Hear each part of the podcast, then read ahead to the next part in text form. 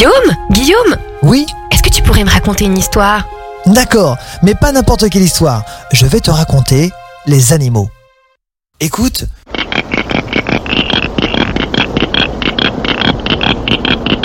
Une grenouille. Oseras-tu la libérer de son sort? Et de quel sort parles-tu? Du sort lancé par une méchante sorcière dans le conte Le Roi Grenouille des frères Grimm au 19e siècle. Je te raconte un peu l'histoire. Une princesse riche et belle est triste parce que sa balle en or est tombée dans l'eau.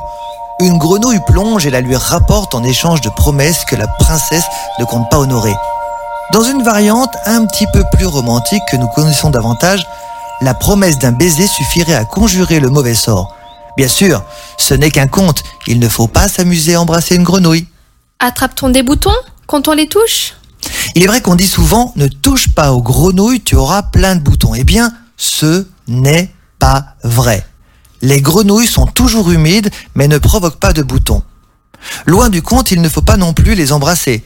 Ces animaux vivent dans des points d'eau, souvent dans de la vase, et sont pour ainsi dire pas très propres. Alors oublions un peu le conte et apprenons à connaître ce petit amphibien. C'est quoi un amphibien? Eh bien, c'est un regroupement d'espèces qui évoluent aussi bien sur Terre que dans l'eau. Passant de la vie de larves aquatiques, comme les têtards, le petit de la grenouille à la vie mi-terrestre, mi-aquatique, comme la grenouille adulte. Mais comment respire la grenouille? Comme les poissons Ou comme nous? C'est une question très intéressante et particulièrement fascinante. Dans sa vie de tétard, la grenouille respire comme les poissons à l'aide de branchies. Dans sa vie d'adulte, tout va changer. Et elle respirera avec des poumons, comme nous. Mais ce n'est pas tout. Si tu te balades près d'un point d'eau l'hiver, tu verras souvent les grenouilles adultes emmitouflées dans la vase ou dans l'eau, sans bouger. Alors, comment respire-t-elle? En effet, nous, nous ne pouvons pas respirer sous l'eau. Eh bien, elle, elle respire par la peau. Oui, je dis bien par la peau. C'est pour cela qu'elle est tout le temps humide. Cela lui permet d'absorber l'oxygène par dissolution du dioxygène avec l'eau.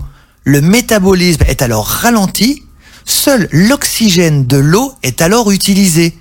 Dame Nature joue de merveilleux tours de magie, non?